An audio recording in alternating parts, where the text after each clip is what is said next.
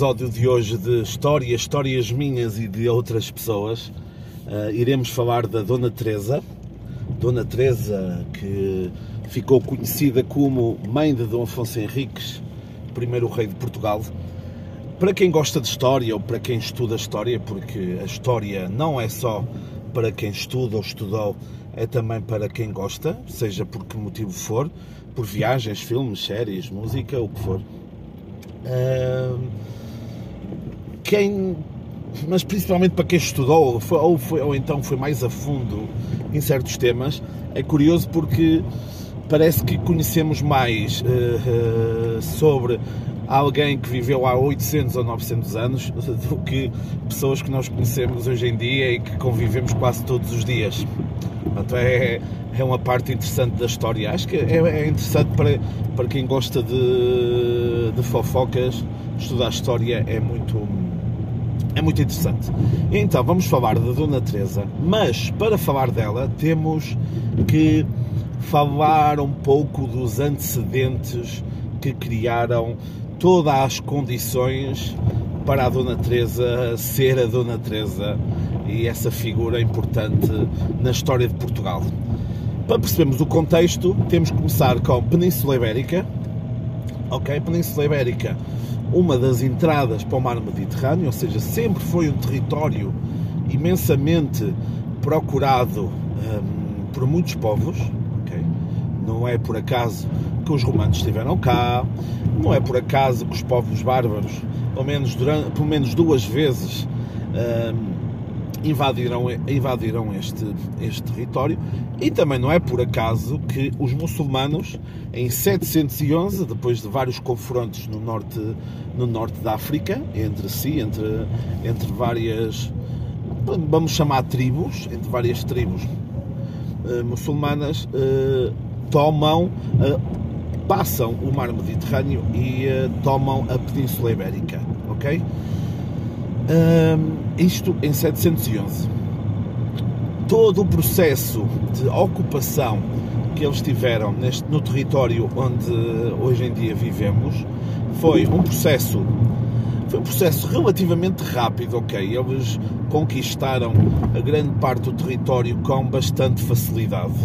Não, não encontraram muito, não encontraram muito, muita força inimiga ou então a força inimiga suficiente para, para desfazer frente, e então eles conquistam todo o atual território da Península Ibérica, com exceção de uma zona ali nas Astúrias, uma zona montanhosa, ali perto do País Basco, do atual País Basco, portanto, porquê? Porque era uma zona de, de montanha, uma zona mais difícil de, de praticar a guerra que os muçulmanos estavam mais habituados, em campo aberto, uso de cavalo, pronto. Isso, mas isso é, é, isso é outra história. E então, essa zona, essa zona onde os muçulmanos não chegaram, foi a zona onde os cristãos acabaram por se refugiar. Okay? Uh, os muçulmanos estiveram cá uns séculos, está bem, portanto, todo esse processo que depois ficou conhecido na história de Portugal como reconquista, é um processo que começa pouco depois da invasão, ou seja, uns 20, 30 anos depois da invasão, mas foi um, esse sim foi um processo lento, ok? Foi um processo lento que com, a, tinha a base nas Astúrias, eh, mais uma vez um sítio difícil devido à altitude, ao próprio terreno muito, muito irregular, as próprias condições uh, meteorológicas, atmosféricas. Aliás, é por isso que a zona atualmente uh, que chamamos Portugal, que fica entre o Porto, o Porto e depois o ponto mais a norte ali da Galiza, era chamada a zona do Hermamento, que era uma zona de ninguém. Isto porquê? Porque o terreno era inclinado, uh, mais frio, mais chuvoso e os muçulmanos não estavam uh, habituados a isso. E então é devido principalmente, não só, mas uh, com um grande papel nas condições atmosféricas que este território onde eu vos falo agora era um terreno que os muçulmanos não se interessavam tanto. Tá e acaba por ser, ser fulcral no processo depois de expansão do cristianismo outra vez na, outra vez na Península Ibérica, está bem? Aliás, apesar de hoje em dia todo o, o, o termo reconquista também já é posta em causa, está bem? Como o, o termo descobrimentos, mas isso é outra história, está bem? E então, uh, os cristãos, aos poucos, nesse processo lento, vão, vão começando a ganhar algum território, ok? É daí que nascem reinos como Leão, Castela, Navarra, Aragão, pronto. Todo o terreno do, do muçulmano. E uh, tinha, era denominado de Al-Andalus, aliás, fazendo aqui, um, aqui uma pequena aspa, uh, uma pequena aspa, um pequeno parênteses, uh, há uns anos já era o Marcelo Rebelo de Sousa, Presidente da República, o Estado Islâmico lançou um vídeo onde aparece o, o Marcelo Rebelo de Sousa a falar que um dia ainda iriam recuperar, recuperar o Al-Andalus, que era, que agora dá o nome Andaluzia, no sul de Espanha. Pronto também para sabermos muito da presença dos muçulmanos aqui em Portugal, seja com as língua, a língua, seja com uh, alguns costumes, como o azeite, a palavra azul também é uma palavra muçulmana, mas já nos estamos a afastar do tema. E então, há esse processo de reconquista, há, esse, há, a, há um, a criação e o aparecimento de alguns reinos, e então há a chamada, e neste caso o reino de Leão e de Castela principalmente, eram os reinos mais fortes. Há um convite que é feito já no século XI, ok? Portanto, imaginem, já, já há uns 300 anos de domínio ou de presença muçulmana no território. São chamados cavaleiros de França, da Borgonha, para virem lutar contra os muçulmanos para este território vieram, vieram vários, mas dois dos mais relevantes, uh, Henrique de Borgonha, ok, uh, que acaba por um, que acaba por uh, casar com a Dona Teresa e o Dom Raimundo que acaba por casar com a Dona Urraca, ok? Quem é que era, quem é que eram estes cavaleiros? Quem é que os convida? Quem é que os convida? Quem é que os convidou a vir para cá? Convidou-os não foi ao acaso, ok? A zona da Borgonha sempre foi uma zona onde tinham excelentes cavaleiros, portanto foi, foi escolhido a dedo, era uma zona muito tradicional nesse tema. E então, eh, e então o que é que é curioso? E eles tiveram, o Dom Raimundo e o Dom Henrique tiveram um papel tão preponderante em, em batalhas que tiveram neste território que quem os convidou, e agora sim, o Afonso VI de Leão e Castela, acaba por hum, presentear, presentear eh, os cavaleiros com a com duas das filhas dele. E porquê é que eu digo duas das filhas dele? Porque ele teve imensos filhos, ok? Isto depois de historiador para historiador vai mudando alguma vão mudando alguns números, ok? Vão mudando alguns números, mas para perceberem, o Afonso VI de Leão e Castela teve uma mulher legítima e depois teve mais de uma dezena de mulheres ilegítimas porque ele queria ter um filho homem, ok? curiosidade, e disse aí um problema na, na sucessão, curiosidade, ele só teve um filho homem, dessas mulheres todas, e o filho homem era, era fruto de uma relação que ele teve com uma muçulmana, filha, filha de um importante muçulmano que estava ali no, no, centro, ali perto de Madrid, e perto da fronteira com a atual Portugal, está bem? Portanto, nunca na vida ele poderia subir ao trono. E então ele, o, o Dom Henrique, o Dom, o Afonso VI de Leão e Castela oferece a Dona Teresa ao Dom Henrique, Dona Teresa que era a segunda filha da primeira mulher ilegítima, mulher essa que se chamava Ximena Muniz, está bem? Que depois se tornou então avó de Dom Afonso Henriques. Essa Ximena Muniz teve, antes de ter a, antes de ter a Dona Teresa, teve uma outra, uma outra filha, a Dona Elvira, também com Afonso VI, mas eh, ele queria ter um filho homem. A Dona Urraca era a filha da mulher legítima e então era ela a herdeira ao trono e ela foi, ela foi oferecida então ao Dom Raimundo. Ok? Esse era o panorama. Esse era o panorama.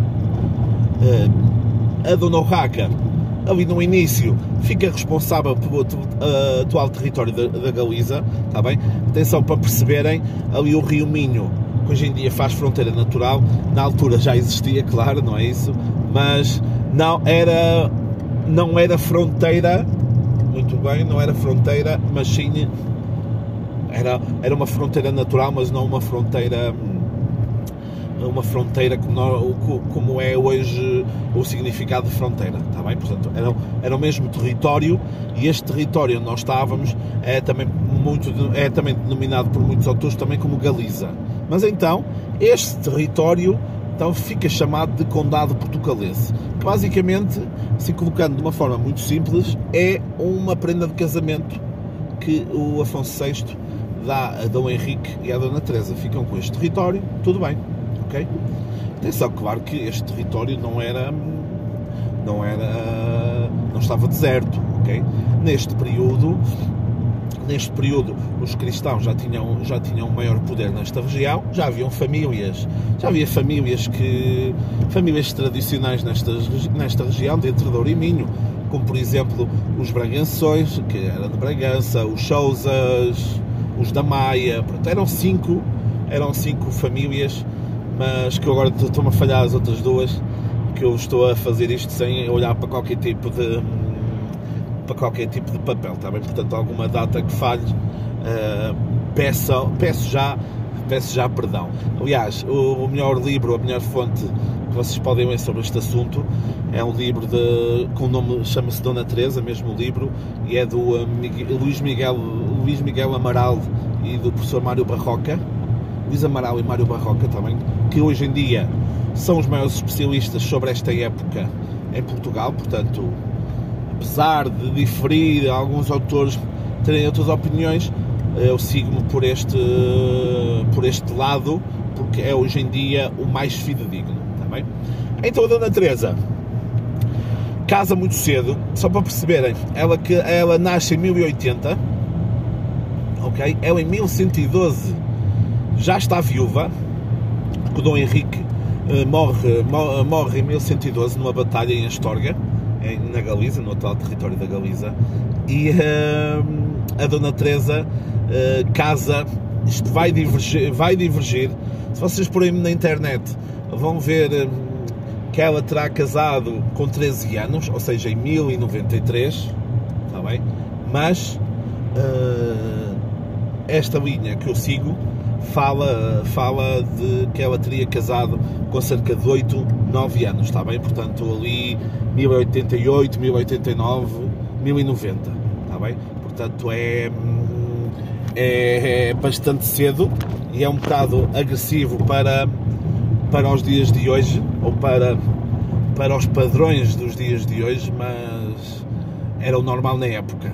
Na altura foi apenas um foi apenas um o casamento não é consumado, ou seja, não há, não é apenas um contrato político, não há um, uma ligação carnal, vamos falar, entre a Dona Teresa e o Dom Henrique, que era bem mais velho do que ela, já estaria na casa dos 30 anos.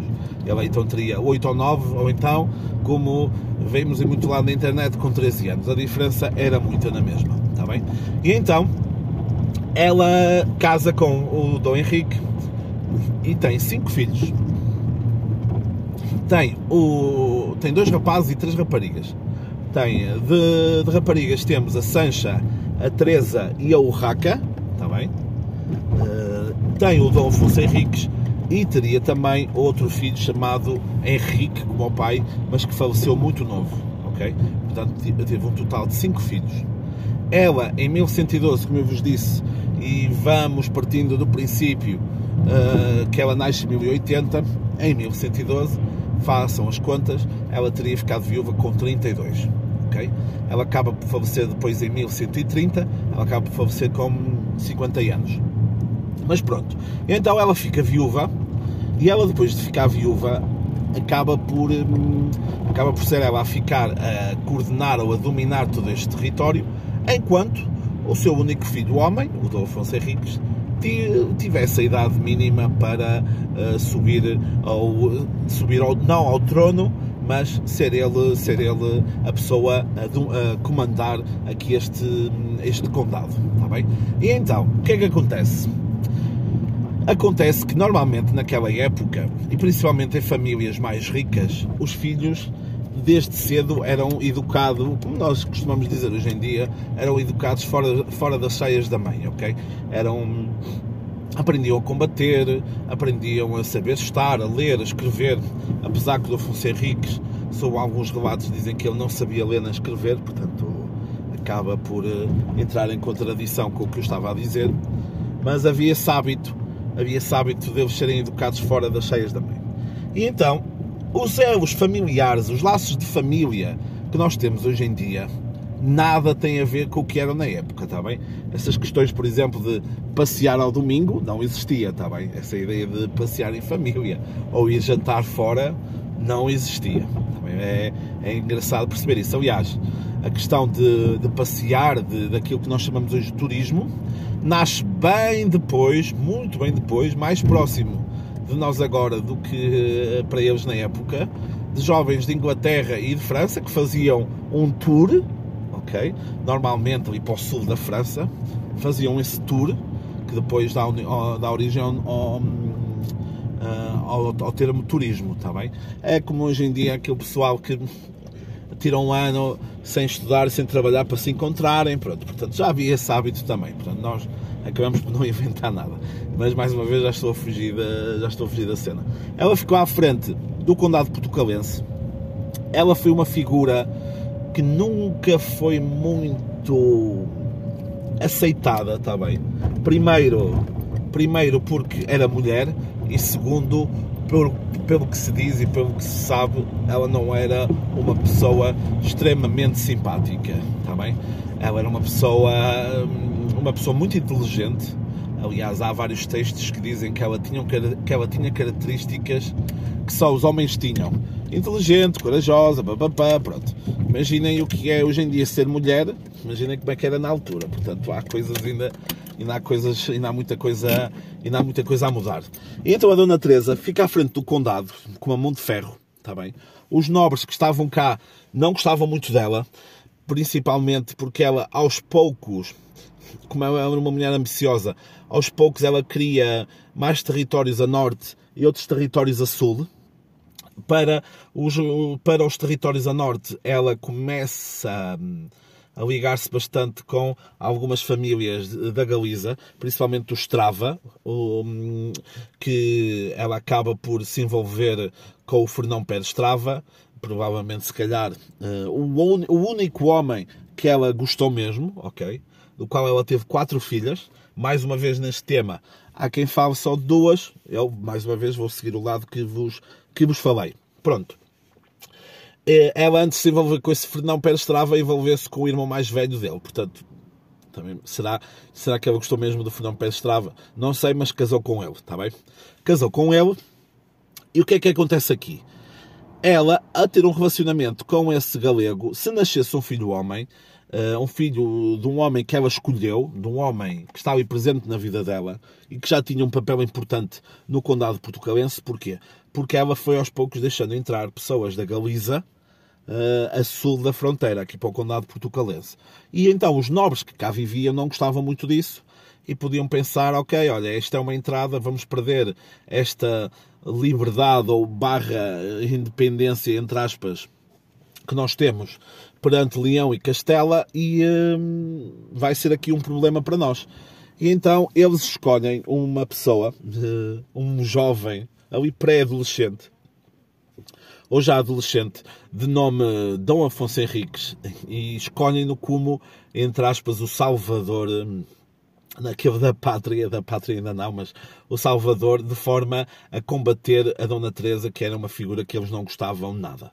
E então, dessa, desse, dessa aposta, eh, essa aposta no Adolfo Henriques culmina a 24 de junho de 1128 em Guimarães, na Batalha de São Mamede, entre mãe e filho, do qual o filho sai vencedor, Adolfo Henriques, e então a Dona Teresa uh, acaba por hum, acaba por ser derrotada, como disse, e acaba por ir falecer no mosteiro de Monte da Ramo, perto da cidade de Ourense, na Galiza, uma, uma região lindíssima que eu aconselho muito a, a, a visitar. A Dona Teresa é uma figura super interessante porque ela acaba por escolher a família, ainda, uh, acaba por escolher o amor em detrimento da família.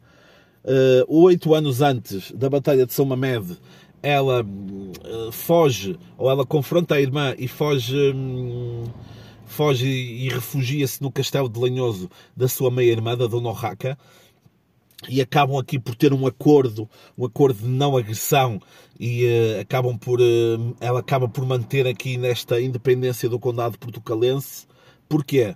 Porque ela fica do lado da Galiza em detrimento de Leão e Castela. Na altura, Galiza também tinha um estatuto semelhante ao condado portucalense, mas a Dona Urraca, a sua meia-irmã, queria de volta esses territórios e então ela alia-se à Galiza em vez de, de ficar do lado da, da sua família. Isto porquê? Porque o condado portucalense era um condado, ok? E como diz o nome, mas nós tínhamos que prestar vassalagem a Leão e a Castelo, ou seja, tínhamos que ficar sempre do lado deles, não podíamos escolher, eh, não podíamos escolher outro, outro lado. Então esse, esse, essa traição, entre aspas, é também uma das razões para que os nobres aqui do, do condado não gostassem dela. Porquê? Porque colocou em causa colocou em causa o seu papel aqui na região e então a Leão e Castela podia tentar terminar terminar com essa com, com esse estatuto que o Condado de Porcalense tinha e então uh, foi fulcral a Dona Teresa ter, uh, ter se refugiado no, no Castelo de Lanhoso porque era muito difícil lá chegar e foi por isso que conseguimos manter, conseguimos manter esse estatuto, entre aspas, de independência que só aconteceu bem depois, muito depois, uh, já, muito depois, já nos finais do século XI, com, as, com a bula manifestis probatum, está bem? Só depois, mas isso é outro, é outro tema. A Dona Teresa uh, foi preponderante para o nascimento para o nascimento de um novo território aqui, neste, aqui na Península Ibérica, porque no contexto da época podia acontecer muita coisa menos aquilo que aconteceu, que foi nascer um novo território, nascer um novo país, neste caso, neste caso Portugal, ok? Bem não estava na mente de ninguém que isso pudesse acontecer. Então, se calhar, e se formos ver esse papel dela deixar pessoas da Galiza entrarem no nosso território, começarem a ter um papel importante aqui no condado, acabou por levar a um desagrado dos nobres que apostaram numa figura como o do Afonso Henriques. Aliás, figura essa que eles nunca pensaram, nunca pensaram, nunca pensaram que seria uma, a figura que se foi, que, que se foi tornar um, uma figura que hum, todo o poder que teve alcançou no campo de batalha, ok? Não é por acaso que na Batalha de Ourique ficou muito conhecida. Ele é aclamado Rex de Portugal, é rei de Portugal, hum, em pleno terreno de, em pleno terreno de batalha. Ou seja, ele é um homem muito carismático e de uma força, de uma força, de uma inteligência e tal em batalha que acabou por levar para algo que não era expectável. E então esses povos, esses nobres, eh, essa figura que nasceu ali debaixo, debaixo da, das asas de, de, desses nobres, acabou por alcançar, acabou por alcançar um estatuto e uma dimensão que eles não faziam não faziam a mínima ideia que iria alcançar. A Dona Teresa é uma figura odiada por muitos, amada por outros. Eh, é uma figura que eu conheço muito bem e que acaba por hum, fazer parte do meu dia a dia no trabalho. Eh, como eu vos disse aqui no início do episódio, acaba por acaba provavelmente por saber mais sobre ela do que pessoas que estão próximas de mim e ela nunca postou uma story no Instagram, está bem? Este episódio eu fiz sem guião, está bem? Uh, acompanhem a fonte que eu vos recomendei, uh, o livro Dona Teresa, do Luís Amaral e do Mário Barroca, tá bem? É, é o melhor para vocês, para, para, para vocês seguirem sobre este tema. A Dona Teresa, podem ver atualmente o túmulo dela na Capela dos Reis, na sede de Braga, juntamente com o túmulo do Dom Henrique, tá bem? Do pai do Afonso Henriques. Uh, para visitarem a capela, têm que perguntar pela capela, tá bem? Se não perguntarem, uh, ninguém, lhes vai, ninguém vos vai mostrar isso. Portanto, fica essa, essa dica barra, barra recomendação. Está bem? Voltamos a ver no próximo episódio.